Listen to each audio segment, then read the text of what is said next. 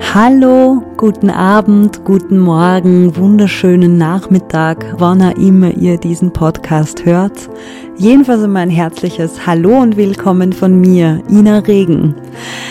Das ist eine weitere Folge vom Rotweinplausch und was soll ich sagen? Die Tage werden länger, die Freiheiten so langsam wieder mehr und unser Leben mit jedem Tag hoffentlich auch für euch wieder ein bisschen leichter, ein bisschen normaler. Für mich auf alle Fälle, weil ich befinde mich tatsächlich derzeitig in intensiven Vorbereitungen auf die ersten Konzerte, in denen ich mit meiner Band mein aktuelles Album Rot auf der Bühne zum Leben erwecken darf. Das ist auch der Grund, warum der Rotweinplausch, mein Podcast, sich schon langsam in eine Sommerpause verabschieden wird. Und wer mich dann weiterhin philosophieren hören möchte, der oder die kommt entweder zu einer meiner Shows, die ganzen Termine stehen auf meiner Website inaregen.at oder ihr fangt einfach bei Folge 1 wieder von vorne an zu hören, so lang bis wir dann im Herbst zurückkehren. Apropos Rot übrigens, über die Entstehungsgeschichte zu diesem Song und generell zu meinem Album plaudere ich mit dem Kojo ja schon seit einer Weile in den Rotplausch-Folgen vom Rotweinplausch. Und passend zur letzten Folge haben wir auch eine Frage zugeschickt bekommen via Instagram von einem User, der den Martin und mich gebeten hat, ausführlicher über Toleranz nachzudenken. Vielleicht ja mit einem Gläschen Rotwein oder sogar mit einem Eiskaffee mit einem Schirmchen in der Hand. Abend. Und wieder einmal sitzen wir hier und machen uns dazu bereit, uns lückenlos zu blamieren vor einer Öffentlichkeit, die wir nicht kennen und dabei Spaß zu haben. Stimmt. In diesem Sinne, hallo an alle, die uns gerade zuhören. Äh, wir sitzen an einem späten Nachmittag in meinem Wohnzimmer in Wien. Zwischen uns ein reich gedeckter Tisch mit, äh, ich gebe es zu, nicht selbst gebackenem, aber selbst gekauftem Naschwerk. Äh, einmal eine Mondschnecke mit extrem viel Zuckerglasur, ähm, frische Beeren, Heidelbeeren und Himbeeren und so etwas, das ich als Nuss-Zimt-Kipferl enttarnen würde. Vielleicht sogar mit ein bisschen Schokoladenanteil. Ich hoffe, euch äh, rinnt jetzt das Wasser im Mund zusammen. Mir tut's das. Mhm. Ähm, und deswegen schenke ich uns noch zusätzlich äh, etwas Wein ein. Und dann können wir auch schon loslegen. Herzlichen Dank. Bisschen wenig, gell? Man kann ja nachschenken. Das ist richtig. Wenn das Gespräch dann sehr haarig wird. In diesem Sinne, cheers Martin. Zum Wohl. Mm. Na, zunächst einmal, wie geht's dir? Boah, bin ein bisschen müde. Ja. Und leer und fertig. Ja. ja. Von, äh, von etwas Konkretem oder von der Situation? Boah. Ne, ich glaube eher, bin ein bisschen, bisschen ausgepumpt. Mm. Von nichts, von nichts, von, von, von keiner Einzelsache, sondern einfach äh, viel gemacht mhm. und offensichtlich zu wenig hineingefühlt an Erlebnissen in letzter ja. Zeit. Ja. wie denn auch. Mhm. Voll. Ich kann es dir nachempfinden. Ein bisschen so. Zunge hängt bis zum Boden. Blasen mit ja. den Füßen. Und dann kommt auch noch die Regen daher und will mit dir ein möglicherweise recht anstrengendes Gespräch führen. ja. Und den passiven Widerstand üben. Mich ja. aber wortlos betrinken. Be my guest. Ähm, Genau, weil ich würde heute gerne anschließen an die Rotplausch-Folge von letzter Woche, in der unser lieber gemeinsamer Freund Kojo und ich den Hintergrund zu dem Song Rot, aber natürlich auch zum Album Rot mhm. besprochen haben. Und das passt ganz gut zu einer Frage, die uns ein User auf Instagram gestellt hat. Der User heißt Scheitzi und äh, sein Stichwort ist Toleranz. Und wie weit darf oder soll Toleranz gehen? Aber auch kann man Toleranz lernen. Also unter diesen Rahmenbedingungen findet unser heutiges Gespräch statt, weil mir ist in der letzten Folge eben im Gespräch mit dem Kojo aufgefallen, dass erstens über Toleranz zu reden bei mir selber dann auch so ein Charakter entwickelt oder so ein, so ein Vorsichtswarnsignal immer wieder angeht von wegen Achtung, das ist sehr preachy mhm. und es ist so, für mich, ich fühle mich dann so, als würde ich mich jetzt moralisch da irgendwie mhm. über jemanden stellen wollen oder da irgendwie, ja, eben predigen.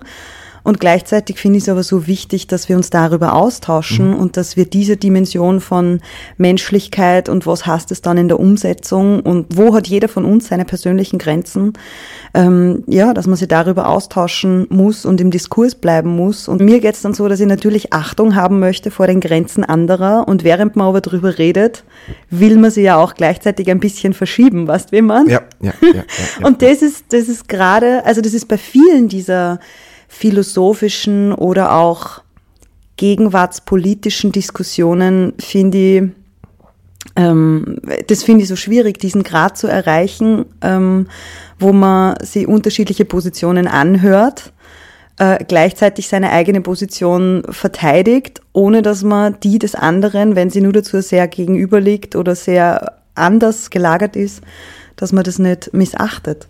Mhm, ja. Da in der Mitte steht die Überschrift Toleranz. Mhm. Also, Herr Philosoph, Herr Doktor, erklär mir das oder erklär uns, auch unseren ZuhörerInnen, das mit ja. der Toleranz. Also, größer könnte die Aufgabe kaum sein. Tun wir mal nicht erklären wollen, sondern fangen wir mal ein bisschen an zu untersuchen, ja? Gut, ich trinke. Cheers. Ja, du trinkst du. Naja, also das Wort Toleranz grundsätzlich kommt einmal, äh, wie viele von diesen Fremdworten aus einer lateinischen Wurzel her, tolere. Und das heißt so viel wie ertragen oder dulden. Mhm. Also im, in der Kernbestimmung ist es ein Duldungsvorgang. Es ist etwas, das, äh, etwas zu ertragen. Äh, man spricht ja auch von Toleranz hinsichtlich äh, einer Schmerztoleranz, die man sich antrainieren kann. Oder eine mhm. gewisse Toleranz gegenüber von äh, psychogenen Wirkstoffen. Also mit Alkohol zum Beispiel. Mhm. Dann kann man Toleranz entwickeln. Und somit ist aber dieses gesellschaftliche Konzept von Toleranz doch ein bisschen mehr als einfach nur zu dulden. Mhm. Und so nämlich, würde ich mal sagen, es geht darum, Andersartigkeit als Andersartigkeit zu respektieren und wahrzunehmen. Ja, also quasi das ist die Fähigkeit, etwas als anders anzuerkennen aber, aber und nicht als gleich. Ganz genau. Und, und, und trotzdem zu sagen, aber es ist gleichwertig. Ganz genau. Nicht, nicht den Versuch zu machen, alles nur über eine Gleichheit gut finden zu können. Ja. ja. Weil ähm, wenn ich jetzt Birnen und Äpfel miteinander vergleiche, kann ich das tun. Es gibt Hinsichten, in denen die beiden gleich sind. Mhm. Aber um den Apfel als Apfel wertzuschätzen und die Birne als Birne, muss ich sie in dem wahrnehmen, was sie voneinander unterscheiden. Ja. Und nicht in dem, was sie gleichstellt. Und ähnlich ist es mit den Menschen auch. Mhm. Ähm, das heißt, eine allererste Stufe von Toleranz im Sinne von reinem Dulden mhm. wäre eben dann quasi die Augen zuzumachen vor dem, was andere Menschen tun. Mhm. Und ein zweiter Schritt könnte dann der sein, hinzuschauen und sich aktiv zu bemühen, herauszufinden, warum das, was andere Menschen anders machen, auch gut sein könnte. Mhm. Also Goethe hat einmal gesagt, ich, ich kriege das Zitat jetzt nicht eins zu eins zusammen, aber er hat einmal so was in der Art gesagt von Toleranz ist nur der erste Schritt. Mhm. Diese Duldung muss dahin gehen, dass man, dass sie auf Anerkennung zählt. Das ist, muss der Weg sein. Mhm. Weil etwas zu dulden oder zu ertragen mhm. hat immer was mit Gewalt und Ungerechtigkeit zu tun. Yeah. Und ich glaube, da hat er da hat er sehr viel von dem erkannt, was in dem Grundproblem ja, ja, drinnen steckt. Auch ja. das, was du vorher skizziert hast. Und jetzt ist ja die Frage, nicht, wenn man das jetzt so formuliert, was könnten jetzt Werkzeuge sein?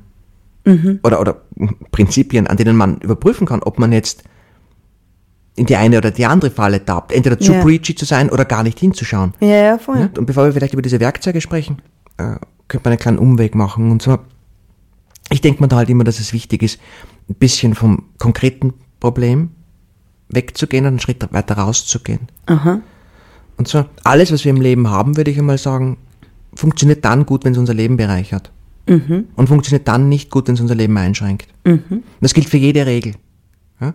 Eine Regel, die dich nur einschränkt, ohne eine Bereicherung zu bringen, müsste man hinterfragen und, und höchstwahrscheinlich nicht abwerfen. Mhm. Wohingegen eine, eine Regel, die eben sowohl einschränkt als auch erweitert, eine sein könnte, die, die gut funktioniert für ein Leben, weil sie uns das bringt auch und mhm. gleichzeitig uns fokussiert durch Einschränkung. Mhm. Kannst du ein Beispiel geben?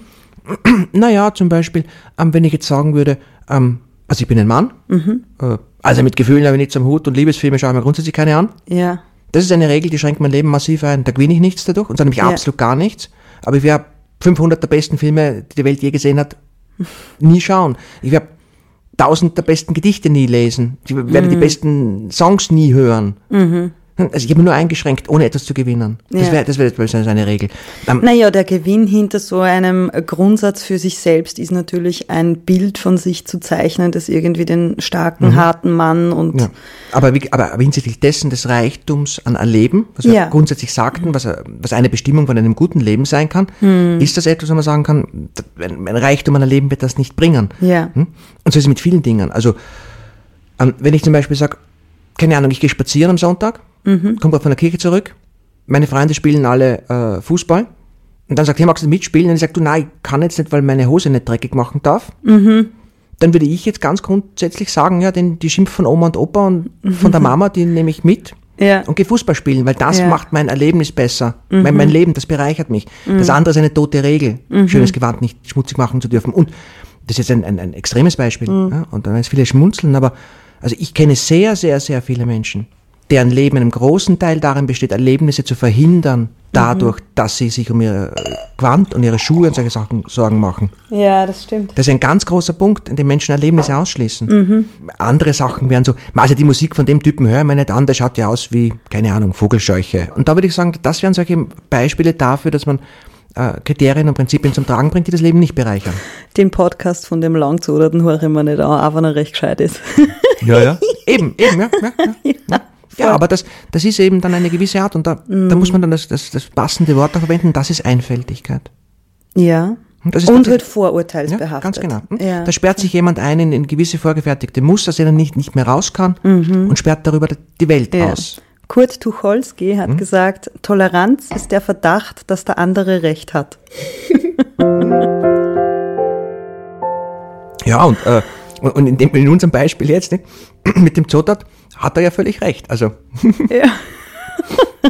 ja. aber, aber jetzt so, Schmäh ohne. Ja. Wenn wir jetzt von dieser Frage der, der Lebensbereicherung Mhm. äh, wieder, wieder hinschauen auf die Toleranz, glaube ich, kann man auch gut unterscheiden, wie man Toleranz verstehen kann für sich selber. Ja. Nämlich, wenn ich schaffe, Dinge, die mir unangenehm sind, Dinge, die mein eigenes Wertekorsett in Frage stellen, so zu betrachten, dass sich dafür eine Bereicherung für mich ergibt, dann ist es sicher eine Form von Toleranz, die ist positiv und schön. Und die sollte man sich selber bei anderen auch unterstützen. Wohingegen eine Form von Toleranz, die nur in Gleichgültigkeit, in nicht hinschauen, in, in einem stillen Erdulden oder Ertragen stattfindet, ist sicher ein Punkt, an dem man sich selber sagen kann, dass das vielleicht das eigene Erleben zu wenig sein sollte. Ja, voll. Mhm. Allgemein quasi tolerant sein kriegt ja dann manchmal auch so diesen Twist von einfach alles tolerieren, wird aber dann auch irgendwann zu ignorieren. Mhm. Ja. Oder zu einem stillen Aushalten, Mhm. weil man halt sich denkt, ich möchte ein toleranter Mensch sein und dann spricht man irgendwann nicht mehr dagegen. Mhm. Also ich finde, das ist auch so, ein, wann, wann bezieht man dann einen Standpunkt? Äh, wann konfrontiert man andere Menschen auch mit diesem Unbehagen, das in einem entsteht, wenn man irgendwie, weiß ich nicht, ein Unrecht äh, im Gespräch oder in einer Situation erkennt? Also wie geht man damit um? Wo ist dieser Gradmesser zwischen wann möchte man intolerant sein und tolerant sein und ignorieren und zugestehen und akzeptieren? Welchen Rat würdest du da geben? Naja, zuerst einmal eben diese Bereicherung. Und das Zweite, Mhm. und das Zweite ist, was du jetzt skizziert hast, das hat äh, Herbert Marcuse so Mitte des 20. Jahrhunderts als repressive Toleranz benannt. Und Marcuse war linker, systemkritischer, imperialismuskritischer, kapitalismuskritischer Denker. Und er hat diese repressive Toleranz schon sehr frühzeitig in unserer Gesellschaft ausgemacht, als er meinte, dass wenn man, wenn man über ein unausgesprochenes Wertekorsett verfügt oder Normensystem verfügt und dann äh, ohne groß nachzudenken über Toleranz spricht, dann führt Toleranz nur dazu, ähm, dass berechtigte Kritik nicht mehr geäußert werden darf. Ja. Hm? Und da geht es ja darum, nicht dann zu sagen, okay, ich sage jetzt lieber nichts, bevor ich was Falsches sage. Ja, voll. Und- und- und- Boah, aber das ist so schwierig, weil da kann ich vielleicht kurz aus dem Nähkästchen plaudern, etwas, das mich gerade recht beschäftigt. Ich war vor kurzem in einem Podcast zu Gast, ähm, der erst erscheinen wird. Und wir haben über Feminismus gesprochen und grundsätzlich geht es ja schon mal da los, dass es den einen Feminismus ja nicht gibt. So wie es ja eben die eine Religion nicht gibt, das eine Moralgesetz, das jeder selbstverständlich versteht, gibt's irgendwie auch nicht. Also das ist ja immer nur eine, eine Annäherung an eine Wahrnehmung, die sehr unterschiedlich ist oder die viele, die halt jeder aus seiner persönlichen Geschichte auch irgendwie übernimmt. Und dann gibt's eben auch so, wie kritisch darf ich, will ich sein mit dem, was ich selber sage, wie viele blinde Flecken habe ich, ähm, wo stülpe ich meine eigenen Erfahrungen jemandem über, wo erzähle ich eine Geschichte weiter, Übergriffe oder Missstände mhm. oder keine Ahnung, die mir selber zwar nicht passiert sind, aber wofür ich mir natürlich auch mit einsetzen möchte. Da geht es ja dann auch um Gerechtigkeit. Wie, wie besprechen wir das? Und es wird dann so schwierig, dass man, dass man also eben, es ist, ich finde, es gibt gerade aktuell, und vielleicht geht es nur mir so, aber es gibt gerade in Gesprächen recht viele Minenfelder. Also ich ertappe mich selber öfter dabei, dass ich mir dann denke, ich weiß nicht, ob ich das, was ich bis hierher denke, ob ich das sagen kann oder sagen möchte, weil ich natürlich zum einen mir selber den Vorwurf machen könnte und auch muss, mhm. dass ich noch nicht genug darüber weiß oder dass ich manche Argumente oder Gedankenstränge noch nicht integriert habe oder vielleicht auch schon wieder vergessen habe und nicht berücksichtigen kann ähm, weil ich so das Gefühl habe, wir, wir leben gerade speziell auf Social Media in einer Zeit, in der, wenn du einmal was Falsches sagst, dann wirst du gleich irgendwie sehr, sehr hart verurteilt oder halt, mhm. ähm, dann ist alles, wofür du sonst stehst, irgendwie auch gleichzeitig zunichte gemacht. Wird irgendwie klar, was ich sagen will? Ja. Ja, wir leben in einer Welt, in der diese Normsysteme sehr stark gemacht haben, mhm. in der durch verschiedenste Ursachen ähm, die die persönliche Moralität zu einem öffentlichen Gut geworden ist mhm. und dadurch äh, jedem Menschen in unserer Gesellschaft äh, bei jeder öffentlichen Äußerung äh, das Damoklesschwert mhm. über den Kopf gehängt wird. Mhm. Und, und es ist ein Zeichen unserer Gesellschaft, würde ich sagen, dass, dass gerade unsere Gesellschaft, die so sehr nach Toleranz schreit, in den allermeisten Fällen Toleranz überhaupt nicht übt. Nicht praktiziert. Ja, das mhm. ist, na, die Beispiele liegen recht klar auf der Hand, ne, von, von Menschen, die Dinge sagen, wo man dann überhaupt nicht, und zwar nicht einmal mit einer Millisekunde, äh, wie soll ich sagen, äh, wohlmeinender Interpretation oder mit Verständnisversuch operiert, sondern es geht nur darum zu verurteilen und, und, und zu beschädigen und, und etwas heimzuzahlen. Mhm da, da sind wir viel eher in einem, in einem Blutrache-Modus, würde ich sagen. Okay. Ja? ja. Als, als im, in einem Toleranzmodus einer aufgeklärten Gesellschaft. Oder halt in einem Gesprächsmodus. Ja. Das, wir, das, das, hinter, mhm. das liegt dann lange hinter uns und das führt dann auch dazu, dass viele Leute das nicht mehr sagen, was sie glauben. Ja. Oder das nur mehr in privaten Rahmen zu äußern mhm. bereit sind.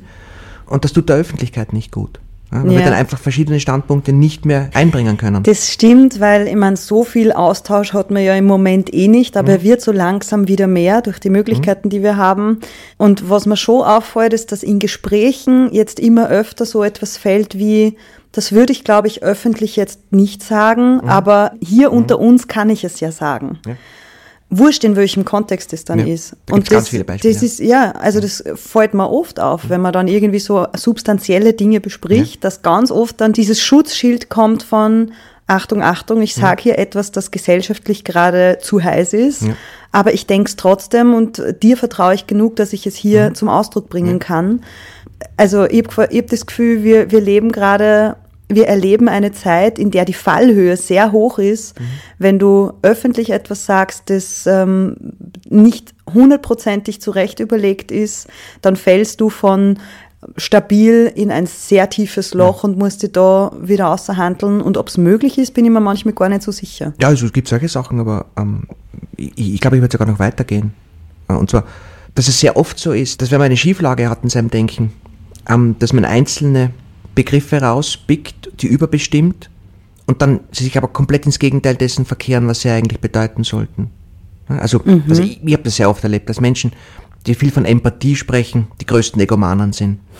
ähm, und, und ähnliches mit der Toleranz auch, nicht? Also mhm. ähm, viele von den Leuten, die, die, die sehr stark für Toleranz sich breit machen, tolerieren nur das, was sie selber glauben. Ja. Nichts anderes. Hätten gerne, dass alle ja. das dann so. Nicht nur hätten ja. gerne, sondern, sondern, sondern arbeiten auch daran, dass andere Menschen, die andere Meinungen vertreten, überhaupt nicht mehr in der Öffentlichkeit gelassen werden.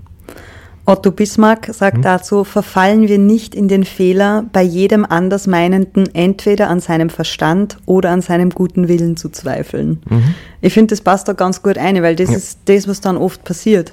Ja, ganz genau. Und, und das halt sehr oft unter dem Deckmantel einer, einer schlimmsten möglichen Interpretation, die man jemand unterschieden kann. Mhm. Ja. Also da war jetzt nicht ein ganz ein kleines Beispiel. Da, da gibt es einen, einen, ehemaligen deutschen Fußballnationalspieler, Dennis Arogo, ähm, ist ein schwarzer Mann, ähm, deutscher Staatsbürger, und der hat das Wort äh, bis zur Vergasung verwendet in einer Live-Übertragung. Mhm. Und hat daraufhin zumindest einmal schwerste berufliche Konsequenzen erlitten, wahrscheinlich sogar Berufsausschluss und so als mhm. Kommentator. Und das eben wegen diesem, wegen diesem Wort, das jetzt irgendwie jemand dann mit, mit den KZs verbunden hat und, und den Gaskammern, mhm. obwohl das eigentlich viele Jahre aus der Zeit des Ersten Weltkriegs kommt, also aus den, den, den Grabenkämpfen und den Gasangriffen. Ah, ist es so? Ja, mhm. Okay. Weil das, den Fall hatten wir ja mhm. bei Starmania auch. Ah, okay, das habe ich mhm. mitgekriegt. Ja.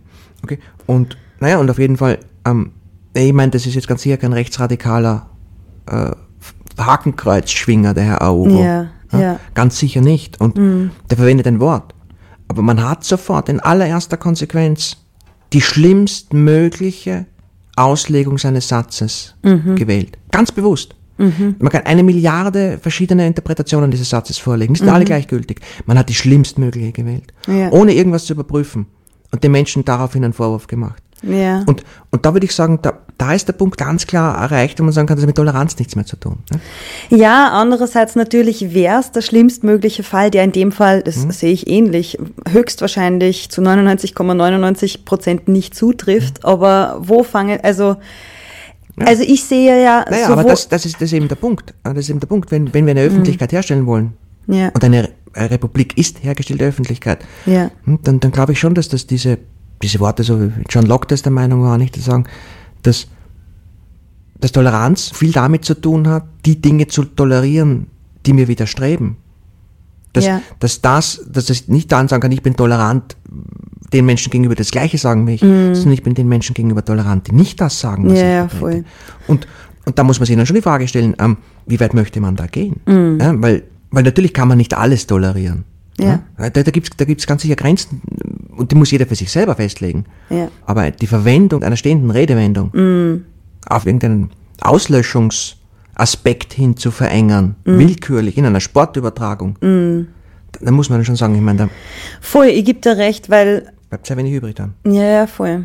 Also man hätte ja diese Situation jetzt konkret auch dazu benutzen können, ähm, zu besprechen, warum das nicht mehr geht und quasi eigentlich einen Bildungsauftrag daraus zu machen, weil ich glaube, eben äh, die Tatsache, dass das innerhalb einer Woche in zwei Fernsehübertragungen im deutschsprachigen Raum passiert, sagt ja, wir sind da noch nicht so weit. Es gibt zwar ja, den Wunsch, diesen Begriff nicht mehr zu verwenden, weil er eben mit Antisemitismus gleichgesetzt werden kann. Ja, aber da, da würde ich sagen, ähm, da, da, da, da stimme ich dir absolut nicht mhm. überein. Okay. Ähm, ich glaube nicht, dass nur weil man Worte verbietet, irgendjemand weiterkommt. Ja. Das, ein, ein, ein Wort zu verbieten, eine Redewendung zu verbieten, ist bestenfalls ein, ein Pflaster. Mhm. Und, und unter Umständen in ganz, ganz spezifischen Ausnahmefällen, okay, in den meisten Fällen würde ich sagen, hat es einfach nur, einfach nur ganz schwere Nebenwirkungen. Mhm. Nebenwirkungen darauf, wie Menschen denken, wie Menschen kommunizieren, ja, wie, viel, wie viel Heimlichkeit und wie viel ja. Lüge dann in den öffentlichen Ausdruck kommen wird, wenn die Menschen nur mehr Angst davor haben, Worte zu verwenden. Die, Voll. Ja? Also das ist auch das, was mir eben dazu einfällt, wie hoch ist unsere Fehlertoleranz, ja. auch im Sinne von Menschen in der Öffentlichkeit, wie wie viele Fehler dürfen sie anhäufen, bis dieser gesellschaftliche Niedergang äh, einhergeht. Ich finde, das ist ja in der aktuellen politischen Diskussion in Österreich. Da häufen sich Fehler an und es wird, werden keine Konsequenzen gezogen. Mhm. Wie viele Fehler müssen sich anhäufen, bis Menschen von sich aus sagen, okay, ich, ich bin meines Amtes nicht würdig oder mhm. ich bin der Verantwortung nicht würdig. Ich bin auch der Vorbildwirkung, die ich habe auf eine ganze Gesellschaft. Wie ist die Selbsteinschätzung und wie ist die Fremdeinschätzung? Mhm. Und aber auch eben, wie sehr darf die Gesellschaft mitbestimmen, wann ein Fehler gravierend ist und wann nicht. Mhm. Dafür haben wir natürlich zum einen Gesetze, die uns da abfedern und sagen, was tolerieren wir gesellschaftlich und dann gibt's aber eben auch so einen moralischen Kompass, mhm. wo wir uns als, als Menschheit darauf verständigen mhm. wollen, wie wir miteinander umgehen wollen und wie Ganz wir klar. miteinander sein und, wollen. Und ja. da ist gerade, beobachte ich große Veränderungsbewegungen, die größtenteils was Gutes wollen, aber manchmal habe ich das Gefühl, in ihrer Geschwindigkeit so fordernd sind, dass sie einen Großteil der Bevölkerung, die nicht so viel Zeit haben, sich damit auseinanderzusetzen oder so zu bilden, ähm, oder vielleicht da gar nicht das Interesse haben, wir, wir sind dann sehr schnell im Ausschließen von, mhm. von Bevölkerungen. Ja. Auch da mache ich jetzt, mich jetzt wieder unbeliebt und sage, den allergrößten Teilen ist diese Bewegung nicht einmal gut meinend. Also, Glaubst du? Nein. Äh, ich, ich glaube, den meisten Menschen geht es nur darum, sozialen Status zu repräsentieren und andere zu verurteilen und sich selber einen sozialen Status anzuerkennen aufgrund einer gespiegelten moralischen Überlegenheit. Ist es das, was man unter Moral Grandstanding versteht? Ja. Mhm. mhm. In den wenigsten Fällen, glaube ich, sind es echte, produktive, inhaltliche Auseinandersetzungen mit Problemsituationen. Okay. In den meisten Fällen sind es Verurteilungsmechanismen, die, die mehr oder weniger über, über unschuldige Menschen hereinbrechen. Also du meinst, glaub, das, da geht es um einen Hierarchiegewinn? Ja, da geht es um einen mhm. Hierarchiegewinn, um einen Statusgewinn in einer ja. gewissen Community. Da geht es darum, eben, eben sich als jemand darzustellen, mhm. vor allem dann, wenn es für einen selber keine gravierenden Konsequenzen mit sich bringen kann. Ähm, und das basiere ich jetzt gerade schon äh, auf einen Gedanken, den, den, den du jetzt vorher schon sehr mhm. nahegelegt hast, nämlich mit der Frage, wie diese Abwägung von positiver, geschriebener Gerechtigkeit und, und Rechtsstaatlichkeit mit, mit moralischen Prinzipien ja. übereinstimmen kann. Dazu sagt Mahatma Gandhi, die Nichtzusammenarbeit mit dem Schlechten gehört ebenso zu unseren Pflichten wie die Zusammenarbeit mit dem Guten. Oder aber auch, glaube ich, das ist vielleicht auch eine mhm. gute Überleitung zu dem, wo, was ich glaube, dass du gleich mhm. sagen möchtest. Fordere viel von dir selbst und erwarte wenig von den anderen. So wird dir Ärger erspart bleiben. Konfuzius. Mhm. Ja, ich glaube, die, die, die beiden Zitate passen da sehr gut auf das, was ich jetzt zu sagen angehoben mhm. habe. Nämlich auf der anderen Seite, dass ich denke, grundsätzlich, nee, das ist ein, das erste Prinzip, mit dem man sich selber beurteilen kann und jeden anderen ist, welche Maßstäbe lege ich an mich selbst an und welche an andere. Mhm.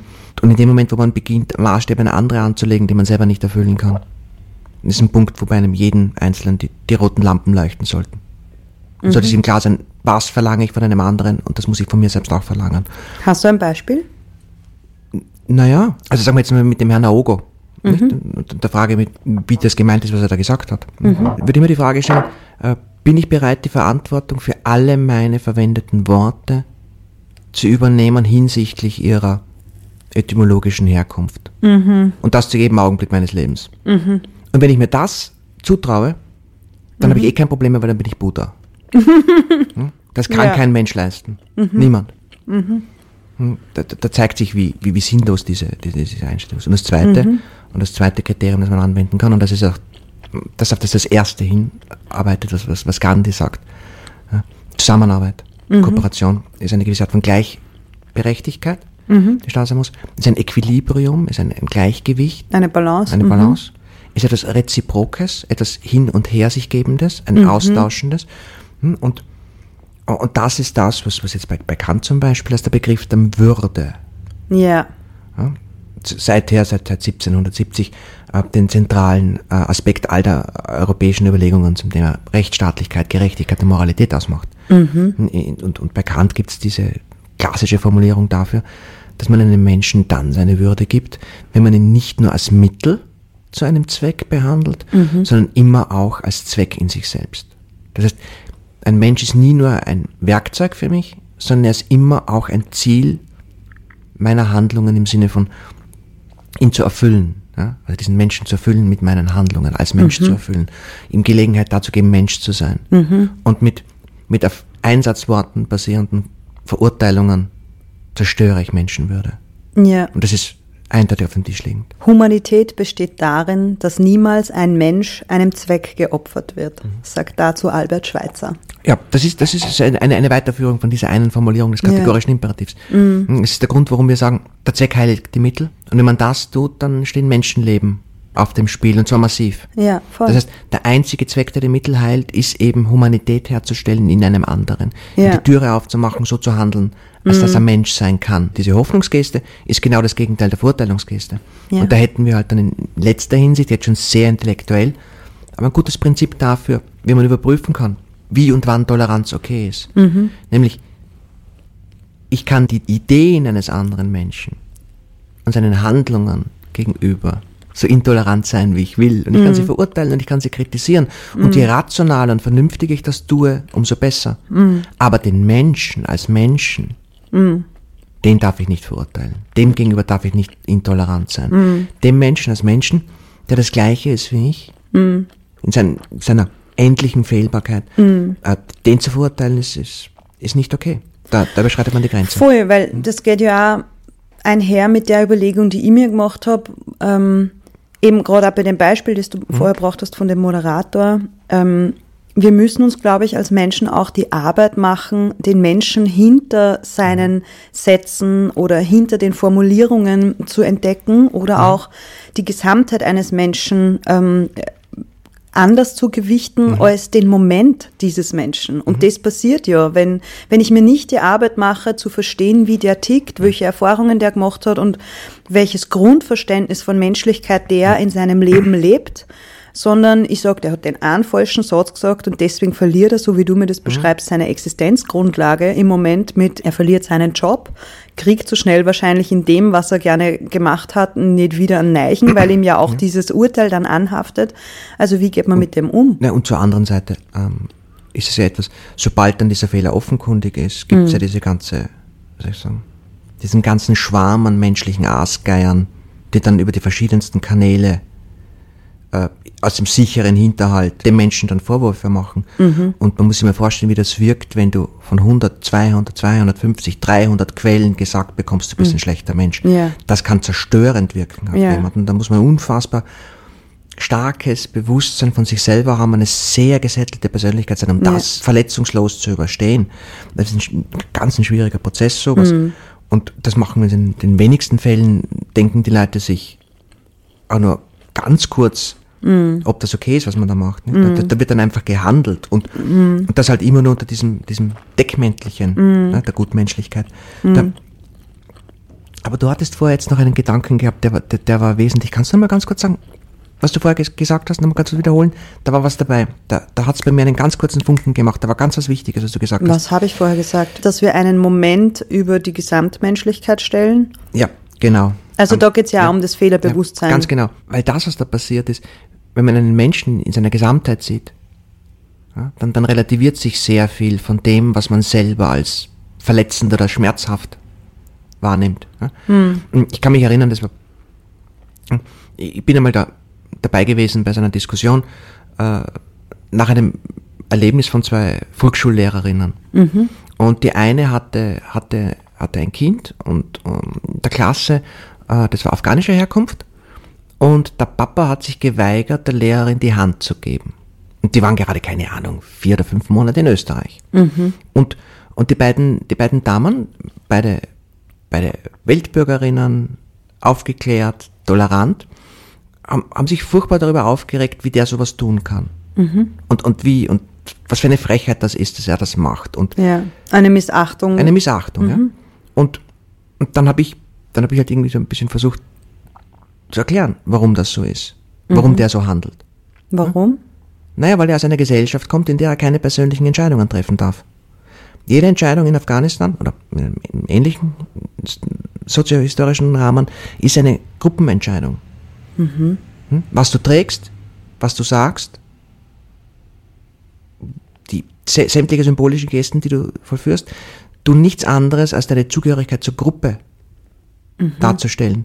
Da gibt es- Kodieren. Kodieren. Da gibt es, da gibt es diese Art von westlicher Individualität nicht für die eigene Handlung Aha. Verantwortung zu übernehmen. Also wenn, wenn die Tochter dieses Mannes äh, Sex hat außerhalb seines Hauses mit irgendeinem Mann, dann muss, dann wirft das einen Schatten auf die ganze Familie. Ja. Das heißt, die Tochter muss getötet werden, um zu zeigen, die gehört nicht mehr zu uns. Wow. Weil ansonsten alle, das ist Kollektivschuld. Okay. Es gibt, es gibt Ja. keine individuelle Schuld dort. Zugleich, und, und, er, und, er, und er als Mann, also der Mhm. Reprä- Repräsentant seiner Familie in der Öffentlichkeit, muss natürlich alles dafür tun, damit seine Familie überleben kann. Ja. In dem Moment, wo er das nicht tut, tauscht niemand mehr Hirse gegen Gerste. Niemand mehr einen, einen Ja. Esel gegen ein Pferd. Also eigentlich quasi, wenn er seine Tochter nicht opfert, opfert er seine ganze Familie. Ganze Familie, ja. Oh Mann. Und ähnlich ist es halt dann auch mit der Geste des, des, des Handshakes. Mhm. Ja? Das machen Männer mit Männern auf dem Markt. Mhm. In dem Moment, wo ein Mann einer Frau diese diese spezifische Art von, von, von, von Aufmerksamkeit und, und, und, und symbolischer Gleichberechtigung gibt, mhm. verletzt er den Kodex seiner Gesellschaft. Mhm. Das ist eine Entscheidung, die darf er gar nicht treffen, weil in dem Moment, wo er das macht, setzt er das Leben seiner Familie auf, aufs Spiel. Wow. Mhm. Weil der nächste Winter kommt und die nächste Hungersnot kommt. Und zwar mhm. nämlich so sicher wie das Amen im Gebet. Mhm. So sicher wie, keine Ahnung, dass in dem Moment, wo die, die, die, die, die Felder reif sind, die Typen aus dem Nachbardorf mit den Maschinengewehren kommen und schauen, ob sie die Ernte nicht so kriegen. Ohne es angebaut zu haben.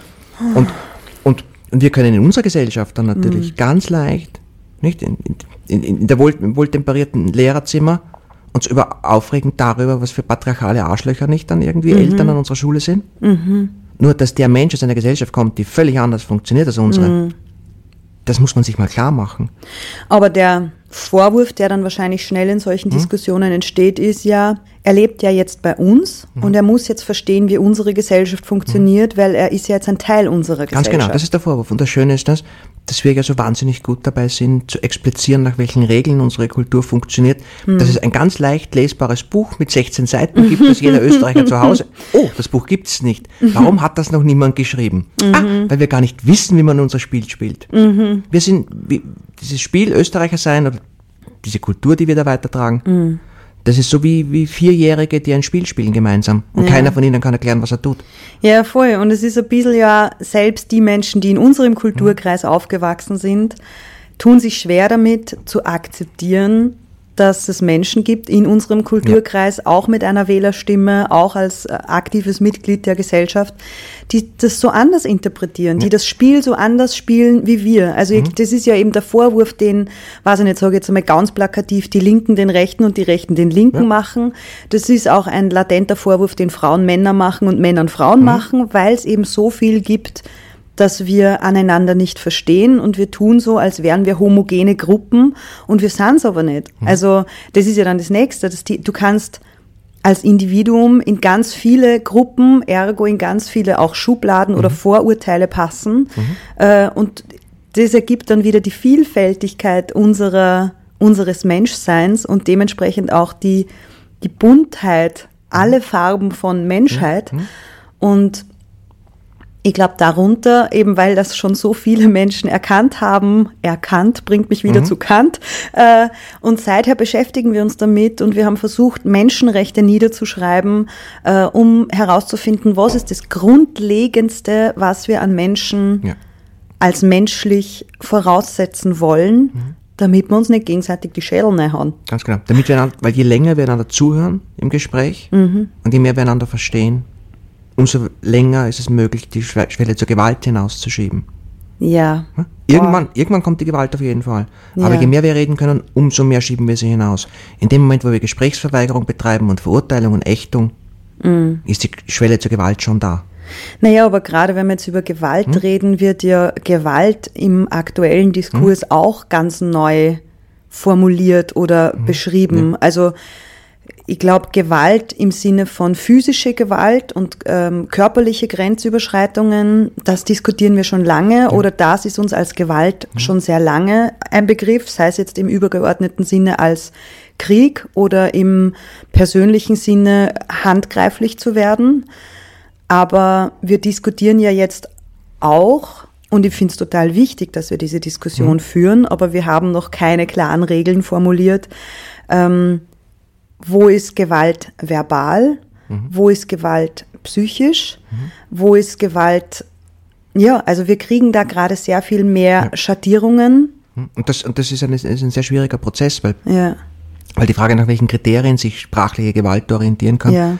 ähm, würde voraussetzen, dass wir ansatzweise verstehen, was, was Sprache macht, wie mhm. Sprache funktioniert.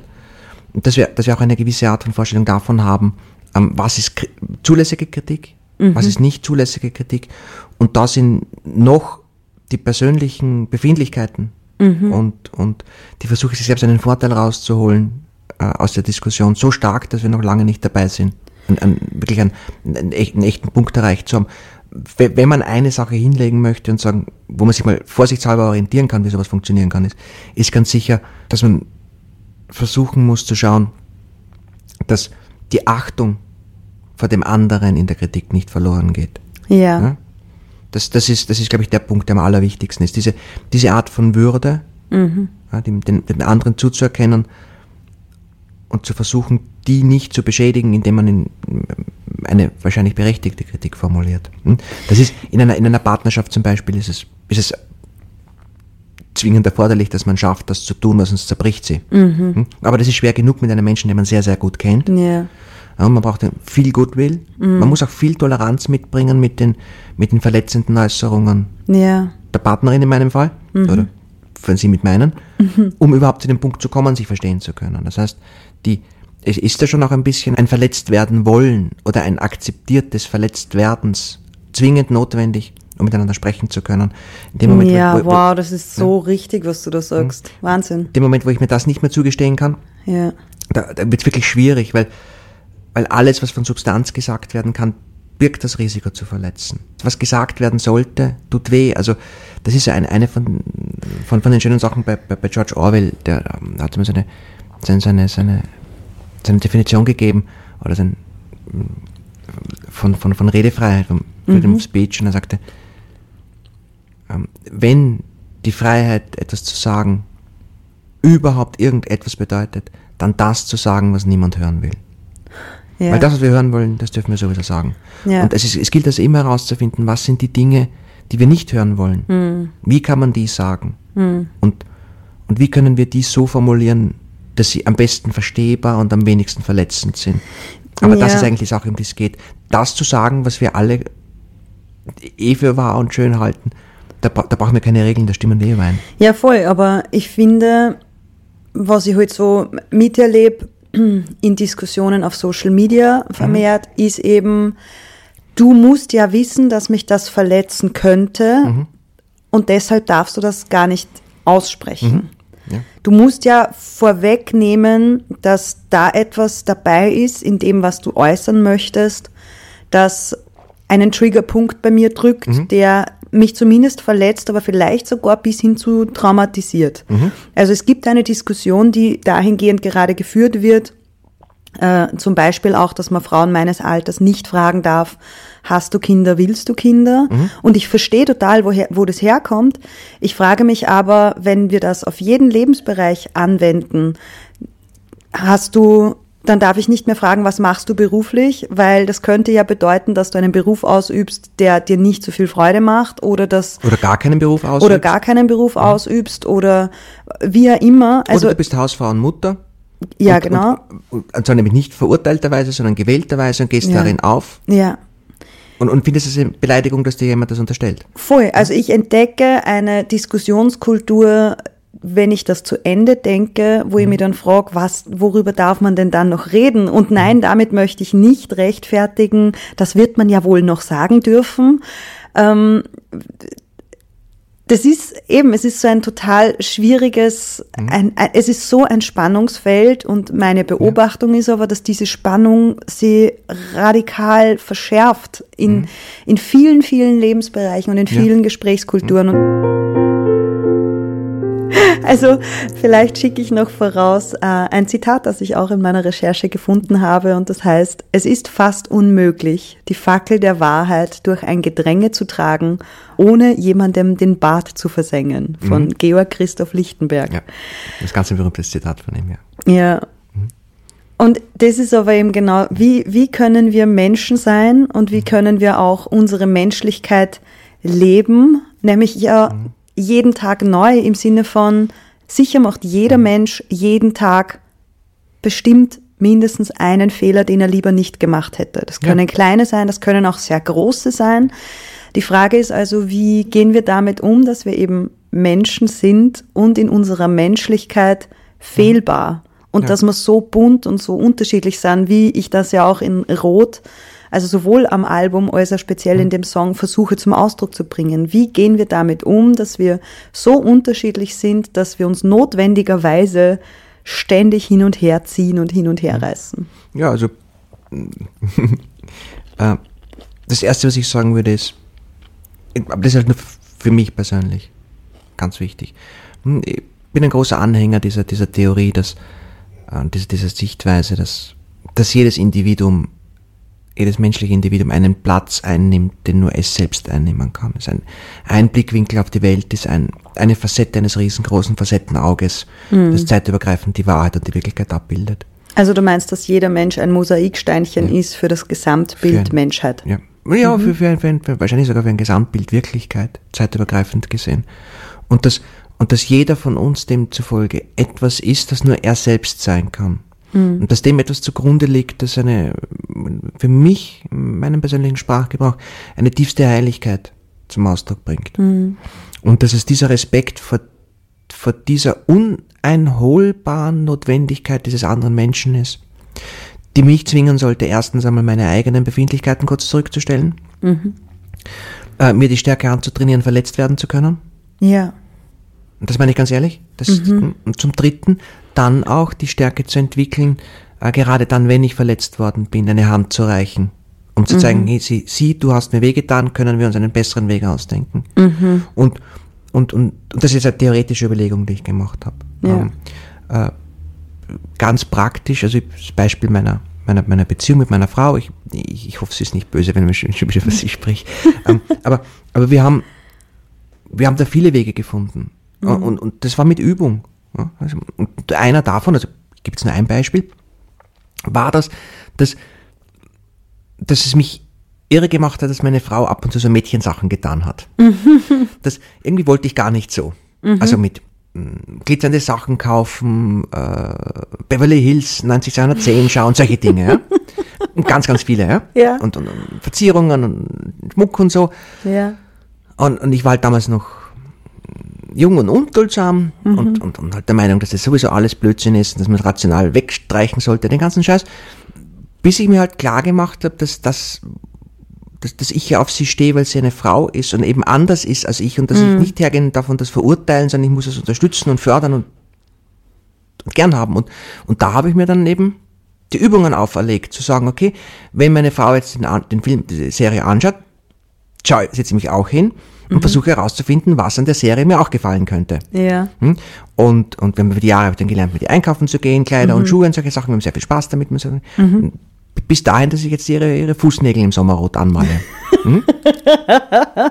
und, und wir verstehen uns viel, viel besser über diese Schritte. Ja. Weil ich eben gecheckt habe, okay, ich stehe auf, dass das sehr anders ist als ich. Mm, voll. Und, und, darum muss ich das auch feiern. Und da muss man sich die Wege überlegen, wie man das tun kann. Ja, das verstehe hm? ich in einem partnerschaftlichen Kontext, wo ja, weil wir vorher über Equilibrium hm? gesprochen haben, also über Balance, wo ja wahrscheinlich das, was du am anderen feierst mhm. oder feiern willst, dem überwiegt, was dich am anderen stört. Mhm, also in genau. einer Partnerschaft findet ja schon ein Ich will dich in meinem Leben haben statt und mhm. dann muss man das weiter kultivieren. Ganz genau. Um, Aber als Gesellschaft leben wir ja in einer Partnerschaft mit Menschen, die wir uns selber nicht ausgesucht mhm. haben und die, wenn wir es uns aussuchen könnten, völlig anders sein müssten, dass wir sie uns aussuchen können. Weißt ja. du? Mhm. Also wie legt man dann ein Zusammenleben als Gesellschaft mhm. fest? Also es gibt ja Gesellschaftsfelder, die aus dem Privaten herausgehen. Da gehst du dann in die berufliche Ebene oder in den Verwandtschaftskontext. Mhm. Da gehst du dann in Vereine. Dann die nächstgrößere Ebene ist wahrscheinlich so Regionalität. Mhm. Die nächstgrößere Ebene ist dann Österreich und dann ist die nächstgrößere Europa. Und irgendwann stellen wir fest, wir sind die, die ganze Welt. Mhm. Überall leben Menschen. Dafür haben wir Menschenrechte festgelegt, um uns da irgendwie auf etwas zu einigen, das wir als Grundlage verwenden wollen. Aber das ist so schwierig. Also es fällt uns ja unfassbar schwer. Wie macht man das, dass man ja. Andersseiende in einer Gesellschaft respektiert, mhm. die man ja nicht mal persönlich kennt? Genau. Ähm, darum habe ich jetzt auch mit meiner, mit meiner eigenen Intimbeziehung begonnen. Mhm. Weil ich glaube, dass man schlussendlich immer bei sich selber anfangen muss, im kleinen Kreis. Mhm. Es ist die kleine, die, das sind die kleinen Dinge, die wichtig sind. Mhm. Das heißt, ich muss zuerst einmal schauen, dass ich meinen Partner respektieren kann. Warte, aber wenn wir vom kleinen Kreis reden, ich schmatze, weil ich esse gerade Mondschnecke und sie ist sehr geil.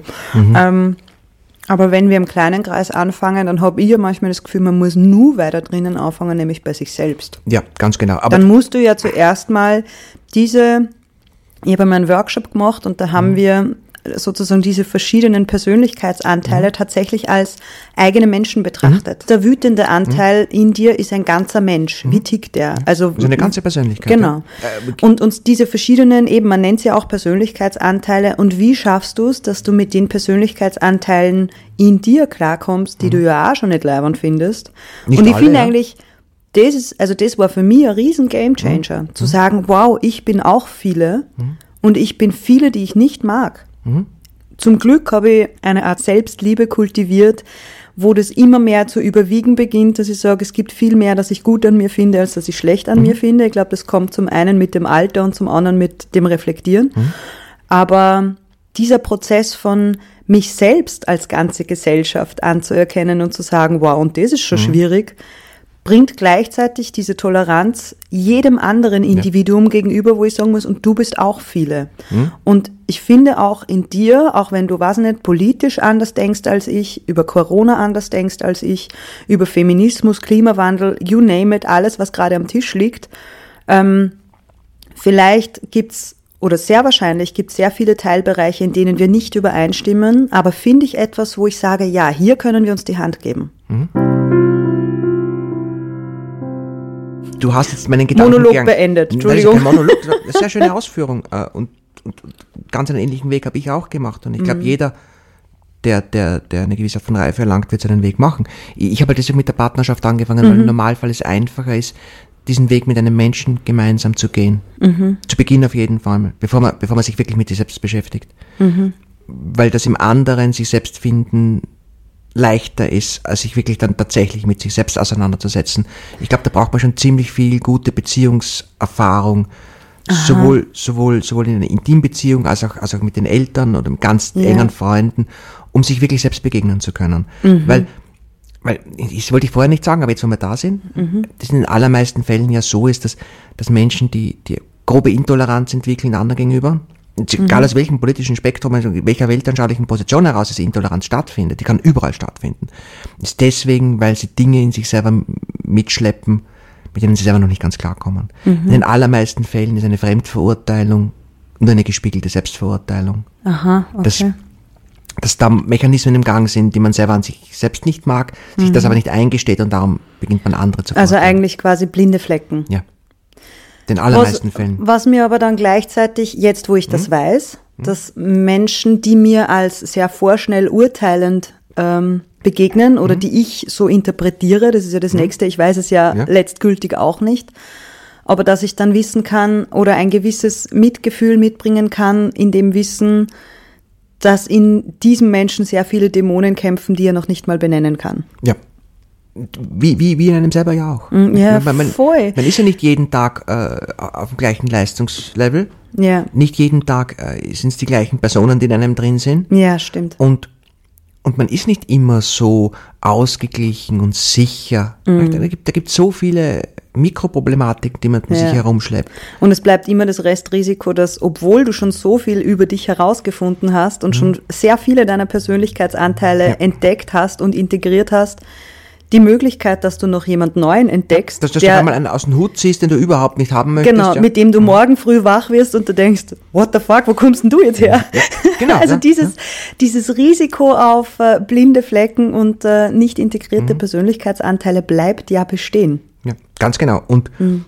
und, und da muss man halt und darum finde ich halt, dass, dass wenn man sich selber diese, diese, diese Gelassenheit auf jeden Fall gegenüber entwickeln kann, es sich auch vielleicht fällt, sie anderen zu entlassen. Aber ich glaube, am, am wesentlichsten ist es in eine Beziehung zu kommen mit einem Menschen, egal ob die Beziehung jetzt intim ist oder nicht, mhm. oder sexuell intim ist, ähm, mit dem man sich so austauschen kann, dass man sich selber gegenseitig erkunden kann. Mhm. Und wenn man das hat, hat man schon ein Fundament, auf dem man sich selber kennenlernen kann.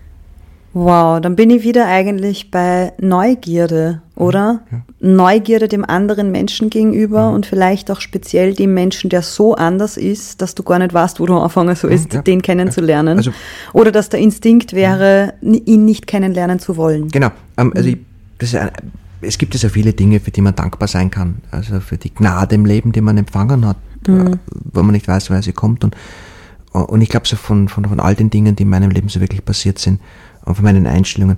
Ich glaube, die, die coolste Sache, die ich an mir persönlich finde, ist, dass ich immer schon irgendwie die Angewohnheit hatte, äh, auf Leute die Aufmerksamkeit zu richten, die mich eigentlich komplett abstoßen. Mhm. In, in, in welchen oberflächlichen oder tiefen Wegen auch immer, ja. dass es immer Leute sind, die zu meinen besten Freunden werden, mit denen ich am Anfang überhaupt nichts anfangen kann. Wenn du diesen Reflex nicht hättest, würden wir beide heute nicht hier sitzen. Ja, ja, genau. genau Wie genau, wir in genau, Folge genau. 1 dieses genau, Rotweinplausches genau. exploriert haben. Und, und, dann, sobald, sobald halt sowas passiert, beginnt bei einer Neugierde und dann lerne ich mhm. die Leute kennen. Ja. Und das kann sein, der Typ irgendwie, keine Ahnung, der, die Sandalen anhat mit weißen Socken drunter. Ja, das könnte mein Papa sein. Hm, zum Beispiel. oder der Helmut oder so. Ja. ja. Das ist, das ist ganz, das ist ganz, das ist ganz irre. Und, und, ja. und ich und manchmal ist es so, dass, dass Leute sich dann irgendwie ein bisschen so drüber, drüber lustig machen mm. über das für mich. Aber ich finde, das ist die coolste Eigenschaft, die ich an mir ja, habe, die ich, die ich gerne an andere Leute weitergeben würde, weil, weil das ist so bereichernd. Ja. Man lernt so viele wahnsinnig interessante Leute dadurch kennen. Ja. Und, und, und man, man, man bekommt halt auch sehr oft Gelegenheit, seine eigenen Urteile zu revidieren. Voll. Weil man drauf kommt, dass ein anderer was besser weiß als man selber. Benjamin Franklin zum Beispiel mhm. hat gewusst, es gibt Augenblicke, in denen man nicht nur sehen, sondern ein Auge zudrücken muss. ja. Das ist ganz süß, äh, ja. um Toleranz zu beschreiben, finde ich. Mhm, das ist, das ist sehr schön, ja. Ein Auge zudrücken. Und ich glaube, ich glaube, was schön ist an seinem Satz ist auch, dass, dass was wir jetzt noch nicht reingebracht haben, diese große Dimension des Humors ist. Mhm. Äh, dass meiner Meinung nach Toleranz auch mit einer gewissen Art von Leichtigkeit daherkommt nicht immer alles sofort auf die schwere Goldwaage legen. Ja.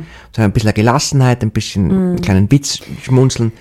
Voll, also auch eine, schon ein bisschen eine Firewall zu entwickeln, um sich herum, mhm. eine Art Schutzschild, wo man nicht alles, was gesagt wird oder nicht alles, ja. was passiert, als persönlichen Angriff empfindet. Un sondern, sich reinlässt. Genau, sondern dass man so einen, einen kurzen Prozess oder eine, eine längere Schnur äh, sich gibt und mhm. auch dem anderen schenkt, wo man sagt, vielleicht hast du das gar nicht mhm. so gemeint, ja. wie es mich getroffen hat und vielleicht hat es mich deshalb getroffen, weil ich halt so einen, einen Tag habe, wo mein Energielevel zart ist. Vielleicht war das nicht deine Übergriffigkeit oder Angriffigkeit, mhm. sondern mein, mein Energielevel, das mich weniger schützt als normalerweise. Also ich finde, ja. das muss man ja auch mit berücksichtigen. Ja.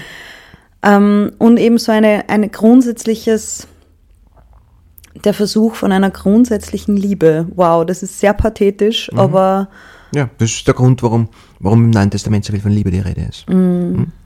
Auch Nelson Mandela sagt, niemand wird mit dem Hass auf andere Menschen wegen ihrer Hautfarbe, ethnischen Herkunft oder Religion geboren. Hass wird gelernt. Und wenn man Hass lernen kann, kann man auch lernen zu lieben. Denn Liebe ist ein viel natürlicheres Empfinden im Herzen eines Menschen als ihr Gegenteil. Würdest du dem zustimmen? Mm -mm. Ist Liebe leichter als oder Nein, natürlicher glaube, als Hass? Glaube ich nicht.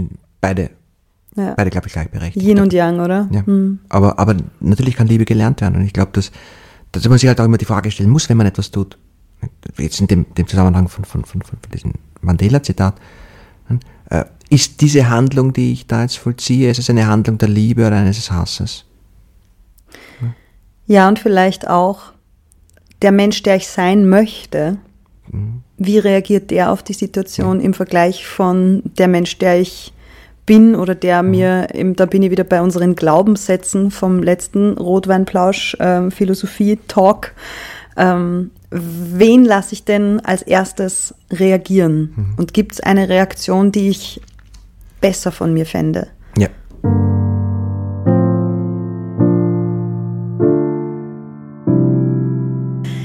Und schon wieder ist eine sehr, sehr spannende Stunde, finde ich, ein sehr schönes Gespräch, sehr schnell vergangen. Ähm, insofern, gibt es noch etwas, das du noch unbedingt loswerden möchtest, Martin?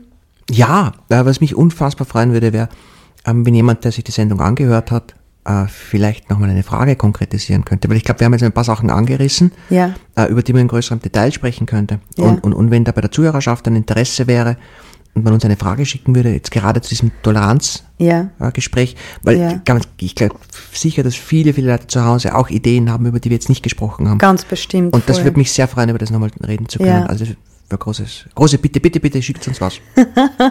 das Bezug nimmt zu diesem Gespräch ja. oder zu den letzten Philosophiefolgen. Absolut. Ähm, wenn jemand Interesse hat, das zu tun, das ist nochmal eine Einladung, ähm, diese E-Mail bitte zu schreiben an post.inaregen.at, gerne mit dem Betreff Rotweinplausch, dann kommt sie garantiert zu mir. Sie kommt auch sonst zu mir. Mhm. Und äh, Genau, ich leite sie dir jetzt dann sind wir weiter. endlich fertig und jetzt kann ich endlich das, das ja. essen. Ja, bitte reiß das eine und dazu gibt es Beeren und vielleicht wollen wir noch ein letztes Mal anstoßen auf die Möglichkeit, dass wir beide hier öffentlich philosophieren dürfen. Ja. und danken den, den ZuhörerInnen für ihre Toleranz, dass sie auch den Blödsinn ertragen, der zwischendurch passiert. Genau.